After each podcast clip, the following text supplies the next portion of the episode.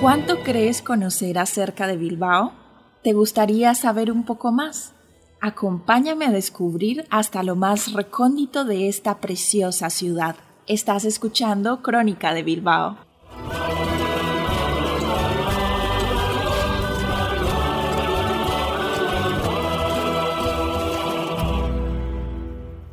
Bienvenidos a un nuevo capítulo de Crónica de Bilbao. Hoy hablaremos acerca de la avenida Abando Ibarra. Este singular edificio de la Universidad del País Vasco, conocido como el Paraninfo de la UPB y diseñado por el prestigioso arquitecto portugués Álvaro Sisa, fue inaugurado en 2010 y está situado en una de las zonas más emblemáticas de Bilbao, con una construcción en forma de L, abierto hacia la ría y el Museo Guggenheim, en pleno centro de la avenida de Abando Ibarra, entre la pasarela Padre Arrupe y el puente de Deusto.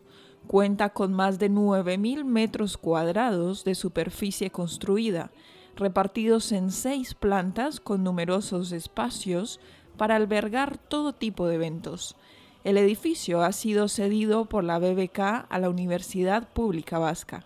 Nos trasladamos ahora a otro punto importante del País Vasco. Situado junto al faro de Gorlis, en el Cabo Vilano, se encuentra esta batería de costa.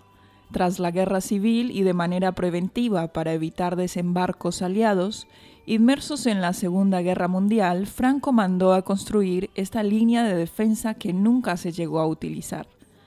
El proyecto se llevó a cabo a finales de la década de los años 30 en el siglo XX, aprovechando los restos del cinturón de hierro construidos para la defensa de Bilbao. Si vais con calzado cómodo, se puede bajar y recorrer los diferentes túneles, búnkers y galerías subterráneas que recorren esta construcción defensiva, levantada gracias al trabajo forzado realizado por prisioneros republicanos.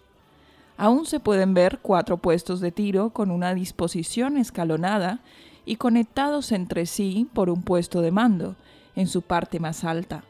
En la parte más baja de la batería se conserva el único cañón de los tres que disponía, en un lugar con una belleza paisajística increíble.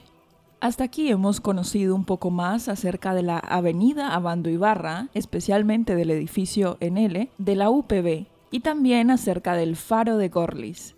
No te pierdas un próximo episodio de Crónica de Bilbao.